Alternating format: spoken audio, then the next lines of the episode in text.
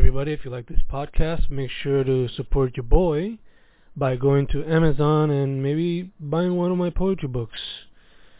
Just look up Fernando Correa Gonzalez and they will pop up immediately. If not, you can always just go to my blog, fencorrea.weebly.com slash blog. That is F-E-N-C-O-R-R-E-A dot weebly dot com slash blog to look up all my independent journalism. And yeah, enjoy. Y se supone que estamos grabando, grabando, Fencast. ¿Con quién me encuentro en esta noche? Eh, con recluso. Recluso ahora y hace tiempo recluso 666. El enmascarado de los beats. O sea, sí, el enmascarado de los beats desde el año 2006 en Puerto Rico. Básicamente ya una leyenda en la escena, se puede decir. Ah, no todo el mundo piensa igual, pero sí. Eso es lo que aspiramos, por lo menos. En mis ojos lo eres ya, mano. O sea, la cantidad de discos que tú has tirado demuestra. Sí, hay repertorio. Hay repertorio, fíjate. Demuestra la dedicación. Ah, gracias. So, vamos a empezar desde el principio, mano. Este, ¿Qué fue lo que te llevó a la música, especialmente el hip hop? Pues mira, mano, para hacerte el cuento largo corto, este, es una historia casi como un cliché. Yo era este chamaquito de 15 años, adolescente, que estaba comenzándome a envolver en lo que era el mundo de la poesía y seguí desenvolviéndome en lo que era la poesía y empecé a participar de open mic y siento que de una manera casi natural pues llegué a lo que es la cultura hip hop.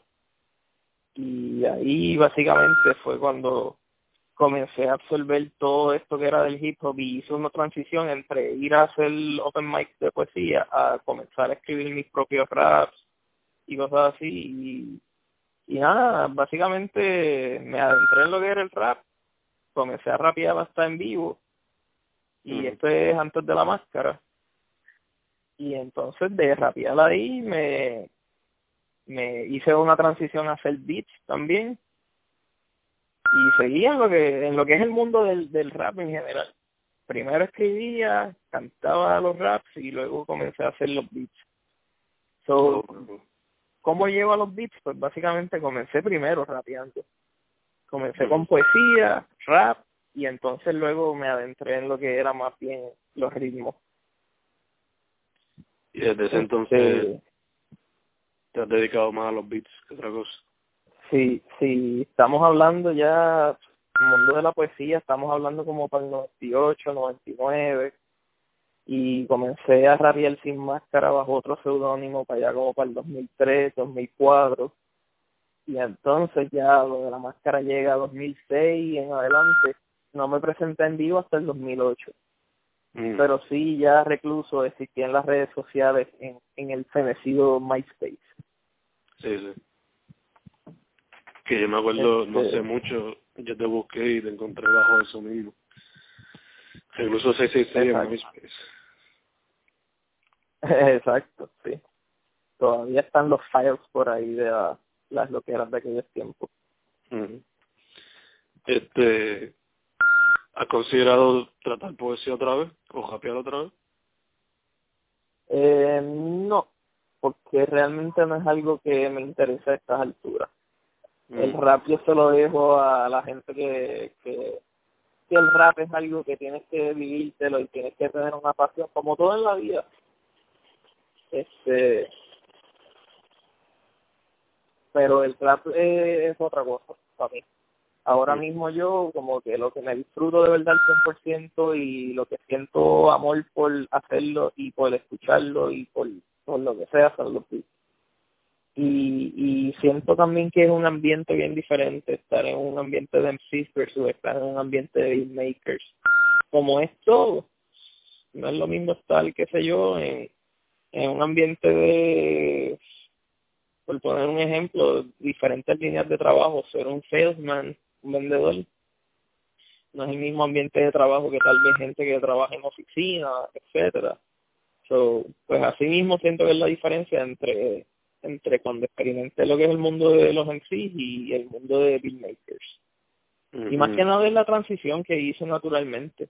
Yo venía del mundo del rap y me gustaba rapear y toda la cuestión, pero sí, con el tiempo lo empecé, como dice uno de los hippies por ahí, le cogí amor a los beats. Y no los he soltado. Y, y nada, yo escucho de vez en cuando algunos en sí, no es muy fuerte, realmente me lo paso escuchando más que nada a otros beatmakers. No, no estoy ya tanto en el mundo de lo que es el hip hop ni escuchando gente rapeando. Mm. Yo escucho música que voy a samplear hoy en día o escucho eh, gente que hace beats para ver qué técnicas están usando, este, qué puedo aprender de ellos, etcétera. Okay. Entonces, te quería preguntar el, el proceso creativo detrás de lo que yo considero como que tres fases artísticas tuyas. Bueno, cuatro, hasta cierto punto. La primera yo diría quizás la de la tabla periódica. ¿Cómo fue ese momento en tu vida artística? Este, bueno, como, como tú dices, sí, pasé por diferentes etapas de lo que eran proyectos instrumentales y la tabla periódica marcó el comienzo bien para mí. O sea, yo estaba trabajando para aquel tiempo el disco Apocalipsis, que era un disco como de terror. Uh eran canciones básicamente con letras, sí, de horror, medias macabras. Este, y y caigo en lo que es la tabla periódica, que la tabla periódica para mí fue como un proyecto que le cogí mucho amor, mucho cariño, porque me adentré en lo que es la artesanía de crear beats me adentré en lo que es buscar samples, buscar drums, este, secuenciarlo. Y yo tenía una MPC 1000 que la tenía desde el año 2006 y la estuve utilizando ocasionalmente, pero nunca me adentré en leer el manual, aprenderla a utilizar este, tan profundamente como cuando comencé a trabajar la tabla periódica. Mm. que es cuando yo te diría que ahí es donde entonces aprendí realmente a utilizar la máquina. So, y estamos hablando que eso se hizo en el 2012, so tuve esa máquina seis años usándola de vez en cuando y pues con el poco conocimiento que tenía, pero la tabla periódica me llevó a un nivel de a conocer cómo funciona la máquina y sacarle el jugo y fue un proyecto bien ambicioso porque yo pasé de no hacer pistas a querer hacer eh, un proyecto que iba a constar de 118 pistas eh, elaboradas pensando en los elementos de la tabla eh, periódica científica. So, se, pasé de cero a vamos a ambicionar crear 118 pistas. Sí, sí. Fue un taller personal más que nada y me gustó el nivel que llevó el taller todo. Era un taller para yo mejorar haciendo pistas y, y acabé amando los beats y, y dedicándome a eso nada más. Que de verdad encontraste que, que sí, que esto era como que tu pasión más que todo por lo menos en arte. Exacto, sí. Y eso abrió puertas a otros proyectos mm. Que no, no me imaginaba que iba a crear, pero que básicamente pues eran inevitables después de haber trabajado la tabla periódica. Entonces, ¿cómo fue el proceso del Mango Sound System? Este, pues el Mango Sound System es básicamente lo que dio paso a la tabla periódica, porque pues yo me reuní con SQ, que es un súper amigo que llevamos años conociendo y y hemos colaborado innumerables veces tanto en vivo como en grabaciones este y y él fue básicamente que dijo pues mira la escena de los beats no se está moviendo y tú estás haciendo beats yo estoy haciendo beats pues vamos a trabajar unos proyectos y los tiramos. Y el Mango Sound System trabajó proyectos eh, individuales cada cual por su lado pero la, cuestión era que los tirábamos juntos que yo tiraba mi mi, mi cassette y él tiraba su cassette simultáneo, o los tirábamos en el mismo en el mismo cassette. Yo tiraba el lado A y él tiraba el lado B. Y usualmente tirábamos estos discos en, en los cuatro B. cuando era 420 o Record Store Day, que hubo varios años que el Record Store Day caía día 420. So, aprovechábamos y tirábamos estos discos de tips que íbamos creando cada uno por nuestro lado y llenábamos el cassette lado A es Q, lado B es Recluso y éramos el Mango Sound System colaborando de esa forma. Ok, ok. Entonces, la reserva tengo entendido que son como que beats que sobraron de esos proyectos, ¿verdad? Este, la reserva son básicamente unos archivos que yo tenía en, yo, yo grababa en una un multitrack recorder, marca Tascam. Este, es un, multitrack de 24 canales. Realmente yo siempre utilizaba pocos canales, pero eh, dentro de algunas cosas que hice experimentales, llegaba a usar hasta 12 canales este de la consola y la reserva era como los archivos que yo tenía cuando se me dañó mi MPC en el año 2015, creo que fue que se dañó la MPC. Este, yo traté de rescatar todos los bits que yo había creado, independientemente de me gustaran o no me gustaran, whatever. No quería perder ese trabajo, so yo quería lanzarlos para que si había alguien que le gustaba como que escuchar cosas raras o bocetos de beats o cosas experimentales pues pudiera tener como que eso eran como lo, lo que por ahí dicen los B-sides o los rarities que no fuera a comprar o, o demo versions había muchos beats que eran versiones demo pero que pues yo los mezclé y los tiré en lo que es la reserva y yo rescaté los archivos que pude de, esa, de ese multitrack recorder Tascam y, y tiré, los tiré en la reserva. Okay, creo que hay dos versiones, dos, dos volúmenes de la reserva y eran todos esos tracks que iba por ahí acumulando que no se usaban para discos porque no me they weren't good enough. No me gustaban o algo. Pero igual los tiré en la reserva. Ok.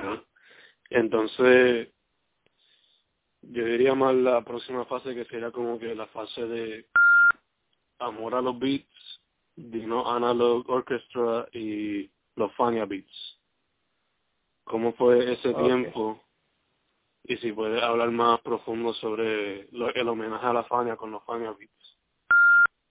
Ok. Este, mencionaste tres puntos ahí. ¿Cuál fue el primero, dijiste? El amor a los beats, que era como cinco. Amor a los beats. Sí. Sí, eso era, ese EP fue tipo La Reserva también. Ese era un EP con canciones sueltas que habían por ahí y yo pensé, pues mira, vamos a compilarlas porque no están en ningún disco oficial. Son canciones que me gustan, pero que estaban guindando y no, no formaban parte de ningún lanzamiento oficial. So, un día estaba en casa y dije, ¿qué pito componen estos temas? vamos a juntarlos todos. Tenía un cover de, de Viernes 13 de Vico sí, un tributo que le hice. Tenía este Amor a los Beats, hasta Neptuno y otros otros unos temas que, que me gustaban. Los beats eran buenos, los había trabajado yo, yo los había grabado, so los junté y lancé Amor a los Beats. El último EP básicamente rapeado de, de Recluso. Fueron canciones que grabé como desde el 2013 hasta el 2016 o algo así y lo lancé y that's it.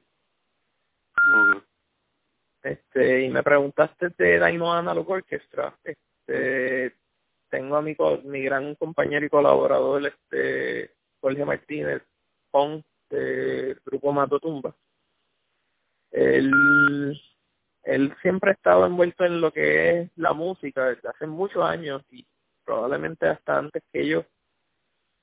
Eh, le metí a los sintetizadores bien heavy y un día pues no sé, estábamos llameando y surgió como que una buena química y recuerdo que la cosa se agudizó como para desarrollar el proyecto más rápido pues un día que me llamó Macha Colón eh, y Cela y Machacolón me dice que necesitaban actos de música para el Festival Claridad y me, me dijo que necesitaba a mí para ser el host de la noche, como que el anfitrión.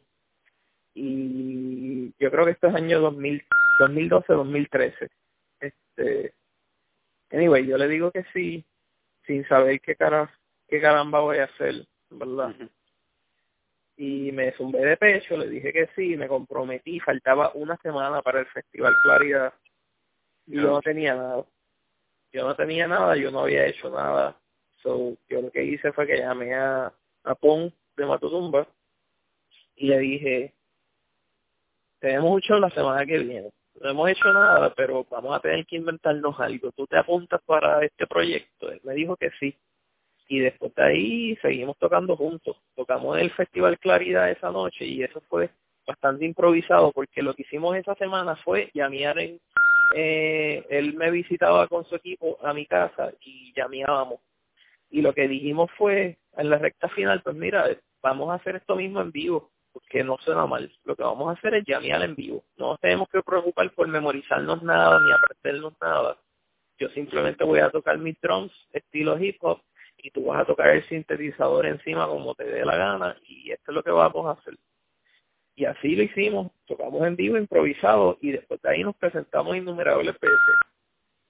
Tocamos en Río Piedra, tocamos en el Club 77, tocamos en el local en Santurce, tocamos en Las Respuestas, tocamos en Nuestro Son, eh, cuando estábamos en el Viejo San Juan, se tocaron en varios varios shows y todos era la misma dinámica. Llegábamos, montábamos e improvisábamos nuestro, nuestra música. Que siempre ha tenido una línea porque yo tengo un estilo de hacer drums tipo hip hop y él tiene su estilo de hacer sintetizadores este bastante peposos y, y, y fuertes so, y nos ha bregado.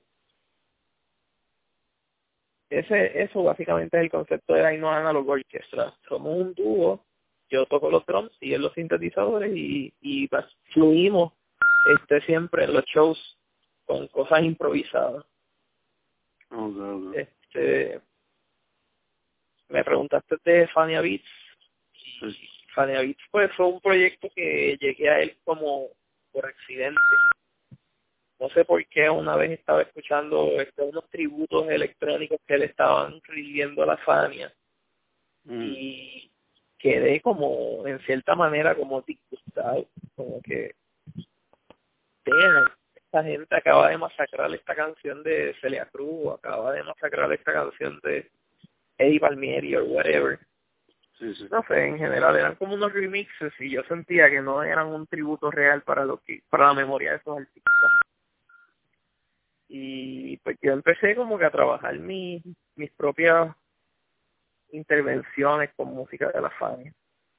Mm. Y en ese proceso pues tenía como ya como siete, ocho temas que había intervenido y que eran de unos artistas bien particulares y lo mismo que hice con otros proyectos, los compilé porque inicialmente no pensaba lanzar un disco ni nada al respecto.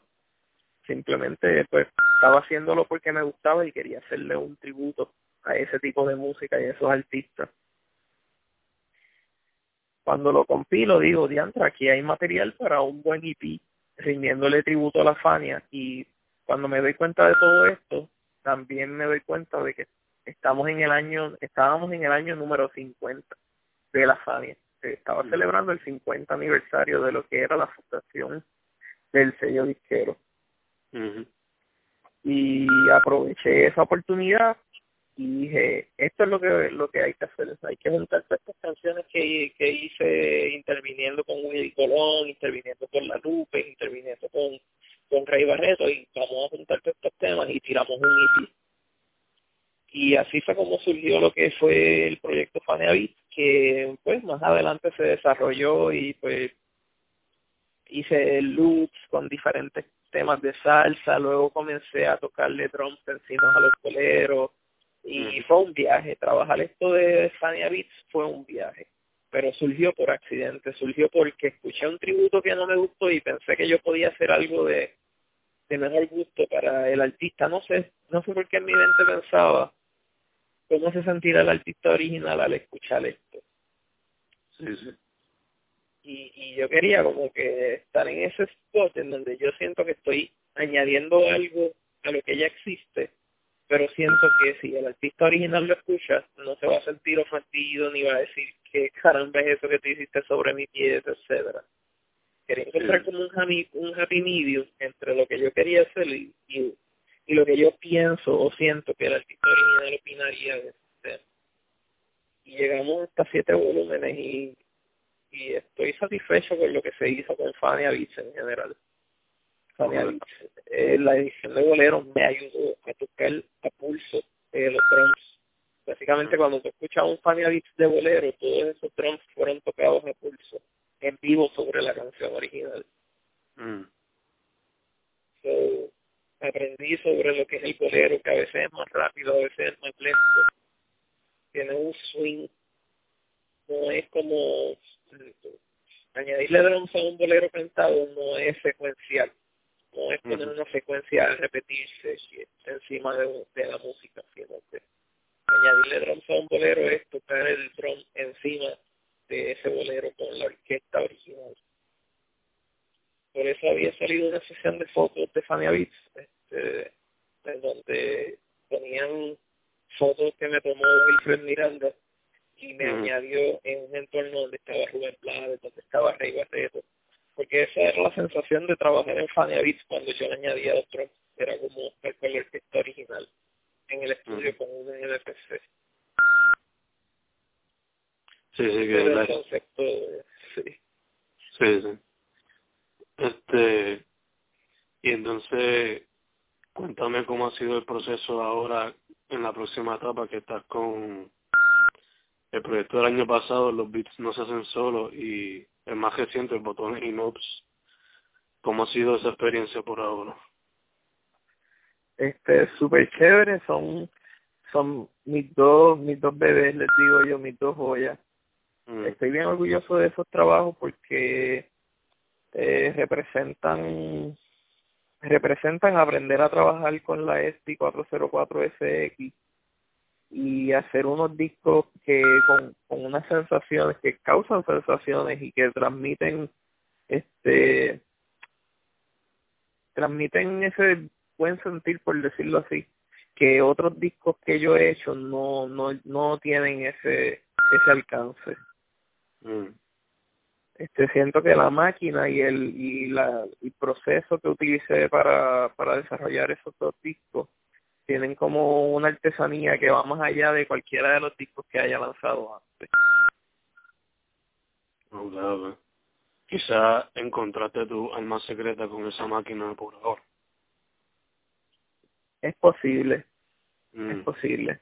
La ST404 es una máquina difícil de utilizar este pero pero una vez la aprendes a utilizar le coges un cariño y aprendes como que a, a jugar con las dificultades que tiene para que tú crees beats tú juegas alrededor de eso. Yo cuando yo jamás pensé que yo iba a soltar una MPC para agarrar cualquier otro tipo de sample. Y y pienso que lo mejor que me pudo haber pasado es que se me dañara mi MPC para yo intentar otro tipo de, de instrumentos que no fuera la MPC. Pero cada uno tiene su particularidad. Eh, técnicamente, la MPC me servía mucho mejor cuando yo tocaba con Taino Analog Orchestra, porque los pads son más responsivos y, y suaves al tú tocarlo. Este, las SPs tienen más para jugar uno con efectos y con filtros los pads son más incómodos, son más duros, se sienten de plástico. Este, que para finger drumming y estar tocando ahí largo tiempo como que no es algo cómodo. La MPC eh, sí. Y lo digo porque si hay alguien interesado en comprar una MPC o una SP tiene que conocer eso, que las MPC son más amigables o amistosas, digamos, a la hora de tocarle en vivo drum y cosas así pero la SP si uno es tipo DJ o whatever eh, tiene mucho mejor para jugar con los filtros, los efectos y los glitches y todas esas páginas que trae. Es una maquinita que está está hecha para eso, para que uno se divierta tocando en vivo más un DJ set. Ok, ok. Entonces, también te iba a preguntar cómo fue que se formó el SP Code y cómo se ha llevado a cabo el, el corillo por ahora? Este, el Speak fíjate, se, se juntó tratando de, de traer lo que lo que había allá en Los Ángeles, eh, California, en Estados Unidos, eh, hay una escena de beats pues bastante chévere. Y, y mucha gente usaba también allá afuera la, la ST404 y Q se compró la 404 yo recuerdo que yo trabajé en una obra de teatro haciendo sonido este que, que pues creé la ambientación sonora y con la paga de esa obra de teatro que se llama El Cuello dirigida por Javier Cardona fue que pude comprarme la ST. Mm. Yo se la había comprado como dos o tres meses antes que yo, después como yo tenía mi MPC dañada pues me compré la, la misma máquina y más adelante, como unos meses más adelante, conocimos por SoundCloud y Facebook a otro muchacho que se llama Sainz que tenía una 404 de las originales del 2005 creo que es esa máquina. Mm. Anyway, él la tenía y, y dijimos, eh, un día así, chateando, este como que mira, vamos a vamos a hacer un show de beats, porque yo tengo una, tú tienes una, tú tienes una, pues mira, vamos a juntarnos y hacemos, hacemos un show de beats. Probablemente el primer intento ever que yo, hice de hacer un evento completamente enfocado en lo que fuera los beats y fue para allá para el 2016, no, no, 2017. Mayo del 2017 hicimos un evento en la bóveda en el Viejo San Juan y tocamos beats los tres, tuvimos como dos o tres horas ahí pegados. Yo tocaba un beat, yo un beat, Sign un beat y así seguíamos, este, y estuvo bien chévere. Luego de ahí seguimos intentando hacer más shows de beats y ahí es donde se surge lo que es el festival de beats y todo esto que básicamente pompeando a otros productores que tal vez hacen beats en sus casas pero no saben que existen lugares donde la gente va a concentrarse, salir y escuchar gente que toque beats. Y creamos lo que es el Speak básicamente en el Festival de Beats conocimos a otros productores y ahí es donde llega el Spico Campo, que es un chamaquito que, que lo conocimos en el Festival de Beats y llegó con su SP 404 también.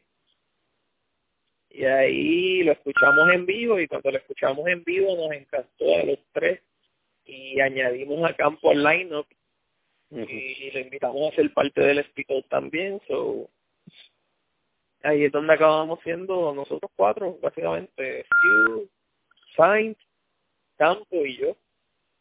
Okay. Nice, nice. ¿Y tienen otro, otro evento planificado o algún proyecto planificado?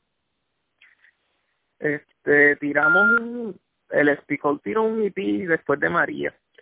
Sí. Este, está en Bandcamp es un EP que trabajamos después de María, todo el mundo necesitaba como que una válvula de escape y nosotros decidimos lanzar un, ese EP. Estamos ahora trabajando un segundo EP que esperamos lanzarlo antes de que se acabe el año. Algo cortito, probablemente 20, 25 minutos entre los cuatro. Este, pero sí, tipo medio mixtape. Ok. Nice, nice. Este, te iba a preguntar, por lo menos yo he notado que quizá, bueno, tú mismo lo has mencionado, que Blowfly ha sido una inspiración y por lo menos yo diría que quizás también Doom ha sido una inspiración. Obligado, obligado, sí. Eh, Blowfly, MF Doom. De hecho, de MF Doom llegamos a Blowfly. Okay. De buscar lo que es... Eh, MF Doom fue la primera inspiración, por eso venía del mundo del rap. Este, pero Blowfly me voló más la cabeza porque eh, data de mucho antes. Básicamente fue el primer rapero enmascarado. Siento que no se le da el crédito merecido a Blowfly. Por las razones que sean, este, no se le da el crédito debido a Blowfly. Muy poca gente conoce Blowfly en comparación con MS Doom, etcétera. Pero Pero sí, MF Doom, definitivo, super inspiración, especialmente porque él hacía beats también y rapeaba. Y, igual que yo, que pero él siento que el fuerte de MF Doom es el rapeo, el fuerte mío es más bien hacer beats. Okay, Pero además de ellos dos, ¿alguien más, algún otro beatmaker o producer que te inspire? Eh, inspiraciones, este, hay de todo. Yo te mm. puedo decir de aquí inspiraciones como Locator, que fue como quien dice mi, mi mentor en, en, en utilizar la MPC 1000. Fue Locator del grupo Matt Stilo. Ese grupo estaba brutal. Antes de que yo conociera Locator, ya yo había quemado el disco de Matt Stilo Macaco de Corriente como un millón de veces. O sea, yo le había dado play a ese disco. El disco que, que más plays yo le he dado de música local, yo estoy seguro que es Macaco de Corrientes, del grupo Max Estilo. Que son Moña Power Love y, y el fenecido Locator. Este, influencias de aquí también, este, Cookie, que es un productor que le ha hecho beats a Eddie B, le ha hecho beats a Teo Calderón, le ha hecho beats a par de gente heavyweight. Sí, sí. Y, y Yalsi, este, Yalsi todo el mundo sabe que él trabajó con, con 7-9, con Intifada, este, con Artu, es un productor heavy duty con Tech One. Esos tipos de productores, este, fueron importantes para mí aquí en la isla. Ébano tenía con Cookie el proyecto Sin Fines de Lucro. Eso también era algo que me llamaba mucho la atención a él como productor. So, tenemos, tenemos un par de influencias de aquí. De allá afuera, este, hay como influencias de eso con MPC y tengo influencias con la SP404.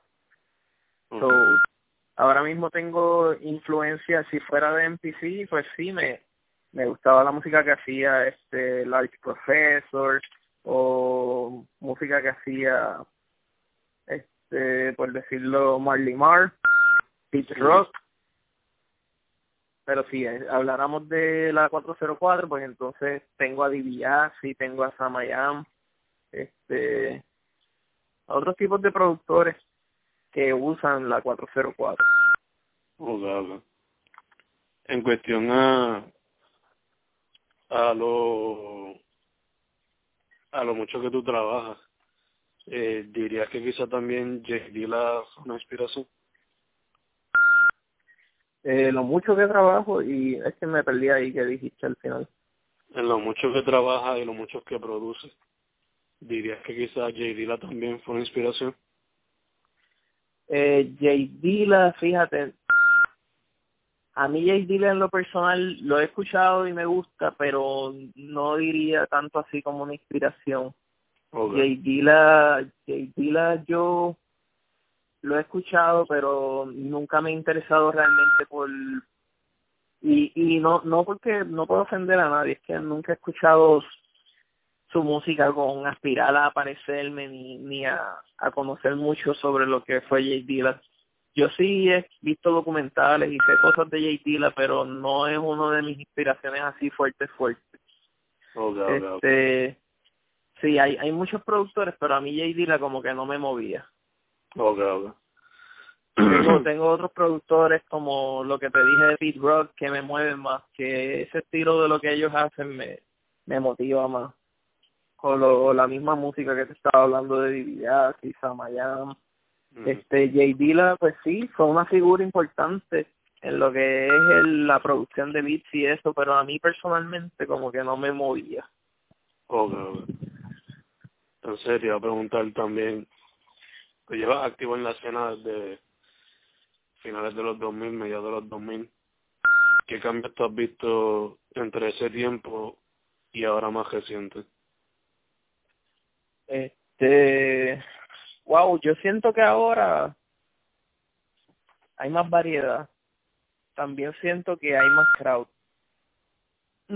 eh, hay más alcance por esto de las redes sociales, que para allá para el 2000, 2000, ponle 2001, 2002, este, la época 79, eh, con el progreso, eso era más bien un repartir flyers, este el mouth to mouth de al correr la noticia de que existía party.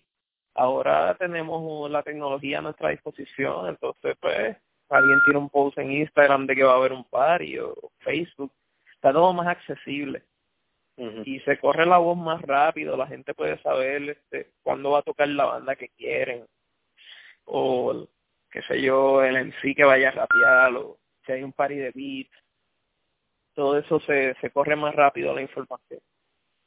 Eh, la escena como tal siento que es bien diferente. Es bien diferente a como era antes.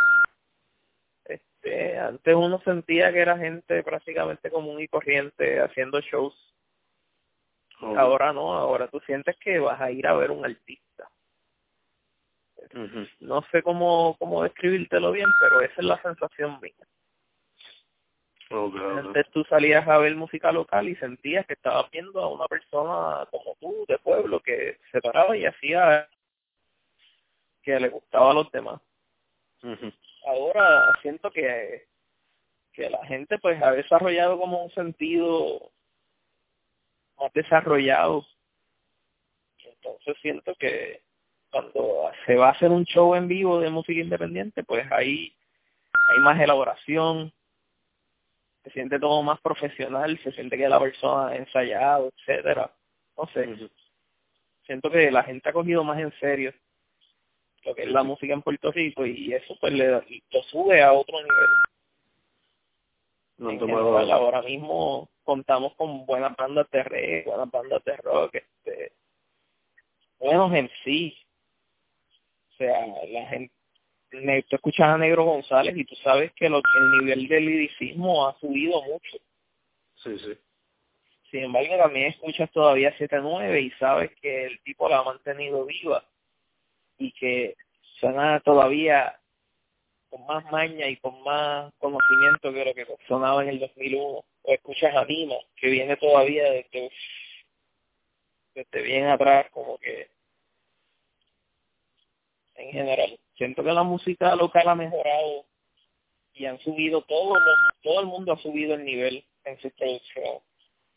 Ok, No sé qué tú dirías que le haría falta para que siga moviéndose adelante. Mano, lo que hace falta es que dejen de promocionar porquerías en los radios y que promocionen a los artistas que de verdad sirven. Que dejen de, de algo que no va a suceder. Es como una utopía. Vivimos en una isla de la payola y tenemos unas realidades con las que bregar.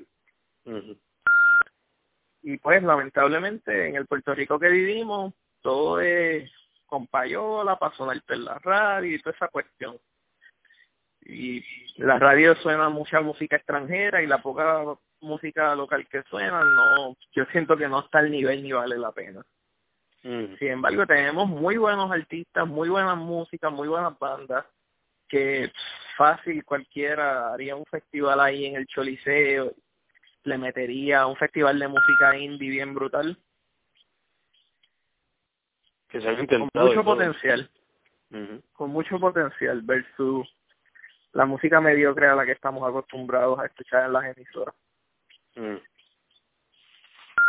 entonces diría que quizás ese es el con de ser independiente que que quizás no tiene ese apoyo de la sí es definitivamente ese es un con. Es un punto en contra totalmente. Es que cuando cuando tú decides ser un artista independiente te tiras guerrilla. Te vas por ahí con tu instrumento en la espalda, con un cuchillo en la boca y vamos a guerrearlo. Eso es lo malo. Ser artista independiente en Puerto Rico es bien cuesta arriba. Este es bien cuesta arriba, pero nada, eh, los artistas sentimos pasión por esto, por eso lo hacemos. O sea, es como que nuestra principal razón de respirar es poder hacer esto que nos gusta un día más. Exacto. Entonces, te voy a preguntar cuál ha sido tu mejor o peor experiencia en la música por ahora. Este, mejor experiencia para mí siempre es tocar en el local en San Dulce. Mm. Me tratan como familia y, y pues este, esa gente siempre me ha abierto las puertas, por eso la gran mayoría de mis shows siempre se hacen en el local en San porque esa gente son como familia, son buena gente que, que mete mano y, y están dispuestos a abrir las puertas a la gente para que lleve su arte. Y eso es algo que yo aprecio un montón, más que otros venues tal vez más grandes, que no, no siento que tengan el mismo compromiso. No tienen el mismo compromiso, ciertamente, pero el local en Santurce sí. El lugar en Santurce pues siempre ha sido un lugar súper chévere. Y yo he tocado en otros lugares también que me han abierto las puertas y han sido súper... Un ejemplo, yo toqué en Punto Medio, el Café Punto Medio en la calle Loíza y el dueño también súper la fuego. Siempre me dijo que sí a todos los requests o cosas que yo decía y y pues eso para mí vale. Este malas experiencias pues las hay en todos los lugares. Una vez toqué en un lugar en Cataño y el dueño quería que yo me quitara la máscara. Mm. y yo le dije, tú sabes que yo no me voy a quitar la máscara y este pari tampoco va, me fui de allí. Y pues esas cosas pasan. Otras experiencias que he tenido que no han sido tan chéveres, por las razones que sean, fue una vez que toqué también en la respuesta. Mm. Este y esta no, no quiero entrar en los detalles porque no quiero que gente entre ahí en un yori party bien cabrón porque hable mal de mi experiencia en la respuesta, pero sí, tengo que dejar saber que una de mis peores experiencias tocando en vivo ha sido en la respuesta. Este, pero nada, lo que es el local, punto medio, y las veces que he tocado en Río Piedras también, ha sido todo bien chévere. Okay. Toqué en Ponce, este, en Papa Pepe, en Ponce, la pasé bien. Eso fue con el Corilla Matotumba. Eh, la vez que toqué también para lo de Santurce Ley, también la pasé bien no sé, tengo un par de, par de cosas que sí las he pasado súper bien. Pero como todo, tú sales, tú sales a hacer un show y tú no sabes cómo va a fluir la noche. La gran mayoría de las veces, pues se pasa bien. hay sus excepciones. Hay sus excepciones por ciertas circunstancias que ocurren a través de la noche, pero por lo general uno sale a pasarla bien y hacer lo que a uno le gusta. De hecho. Entonces, te iba a preguntar este cuál es tu meta con tu con tu música este mi meta con mi música es básicamente expresarme mm. y liberarme siento que hacer música es un proceso para mí de satisfacción me crea como yo siento que cada vez que hago un beat nuevo estoy liberando dopamina a mi cerebro mm. y estoy adicto entonces a eso estoy adicto a la dopamina que me suelta en el cerebro hacer beat, so estoy en un loop constante de acabo un beat y comienzo otro beat, y acabo un beat y comienzo otro beat. Diría que y es bien loco. ¿Cómo? Diría que hasta cierto punto terapia. Eh, es una terapia, es una terapia, sí. Eh, a veces a veces pasa de ser terapia y se vuelve casi obsesión. Mm pero por lo general es, terapia. Este, sí, sí, porque siento que a veces es como un tipo de adicción. A mí me gusta hacer beats tanto que siento que a veces pues se me va la semana pensando o, o, trabajando en eso o desarrollando algún concepto. Mm, eh, se siente bien, pero a veces es un poco enfermizo estar todo el tiempo pensando en beats y en beats. Este, pero me gusta, me gusta, especialmente ahora, ahora hasta uso apps para hacer música, so, eh, es un nivel de, de hacer música más algo más allá todavía.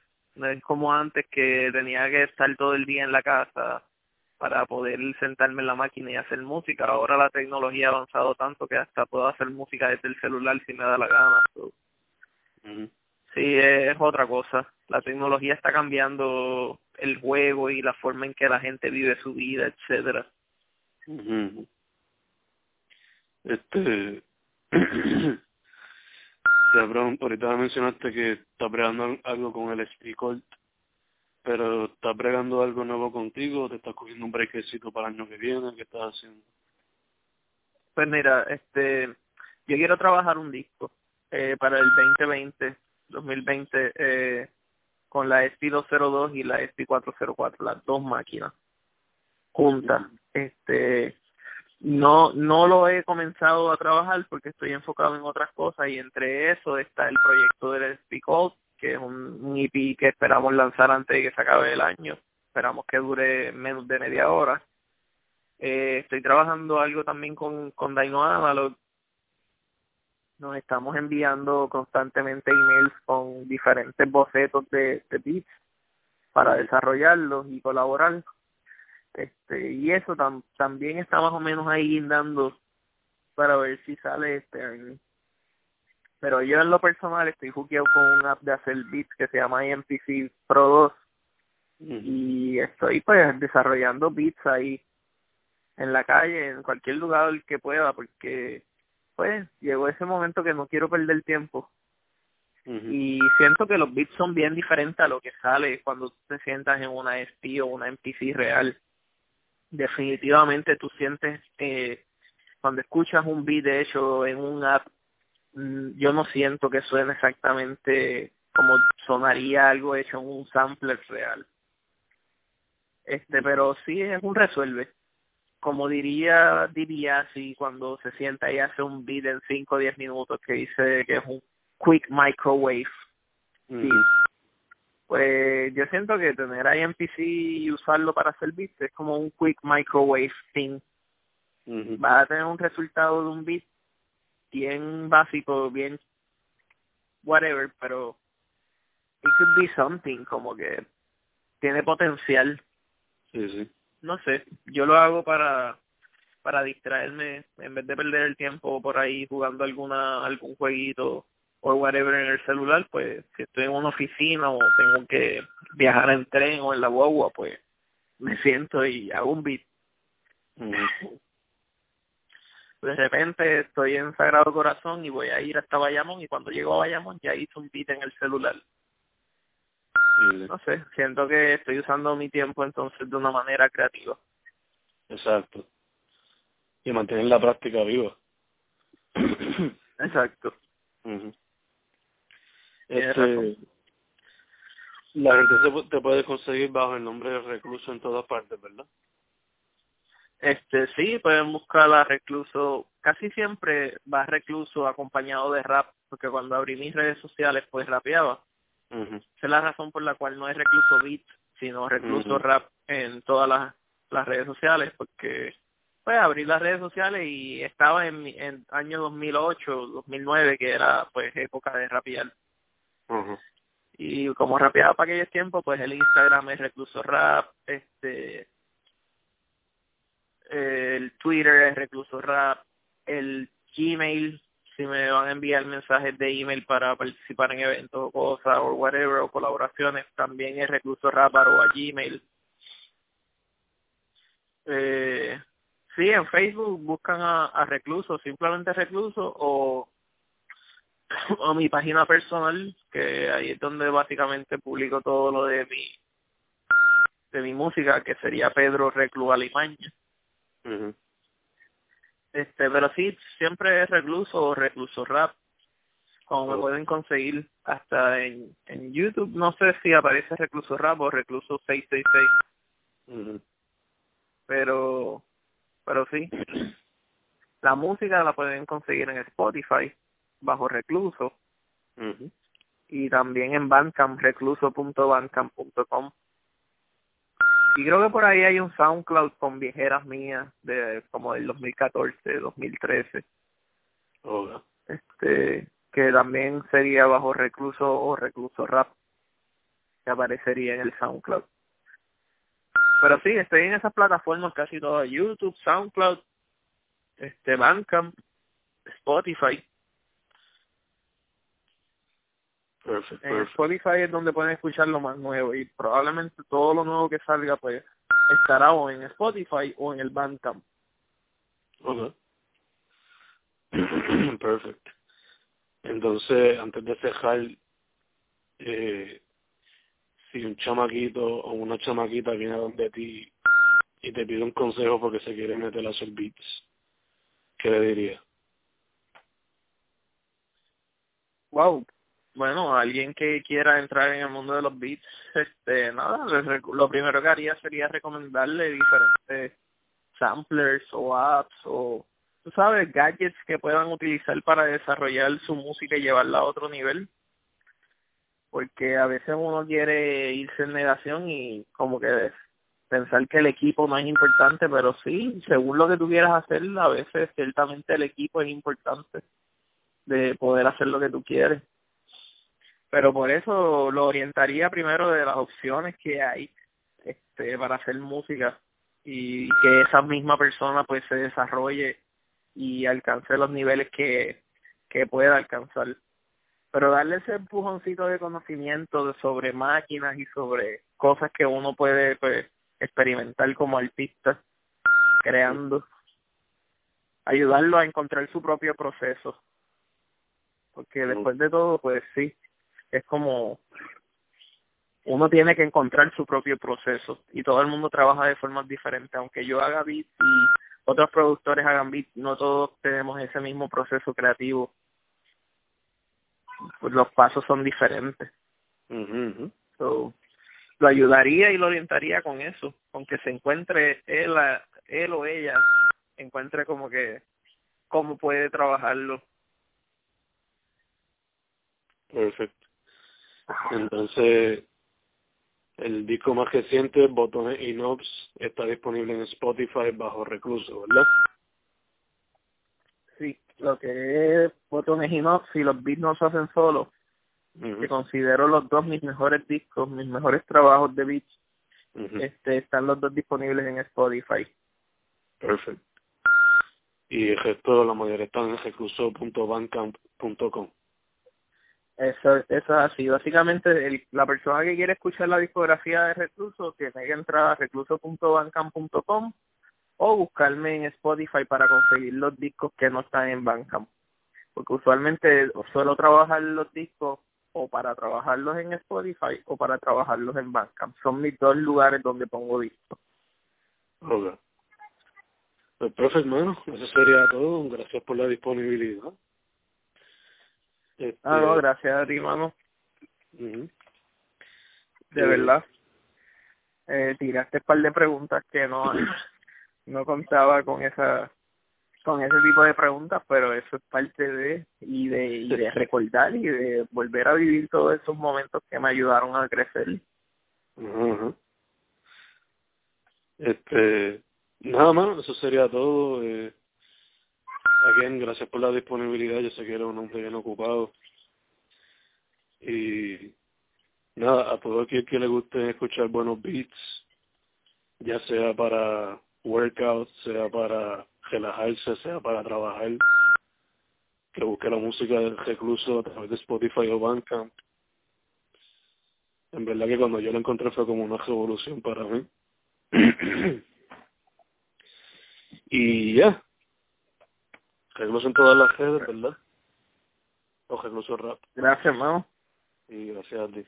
Gracias, de verdad. Este, yo por lo menos personalmente espero poder seguir creando música para que la gente pueda relajarse, pueda meditar, pueda, este, como que chilear.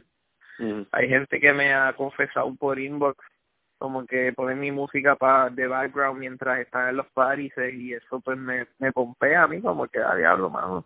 Estas cosas no son en vano, rinden sus frutos y la gente lo aprecia. De hecho, yo lo uso a veces en mis clases para cuando los estudiantes iban a escribir como que escritura así libre. Eso es lo que yo le ponía a veces para meditar y eso. So, qué bueno, mano, gracias. Sí, Gracias a ti. Este, nada. Terminamos con Fencast, con Recluso, el enmascarado de los beats del 2006, ¿verdad? Ah, sí.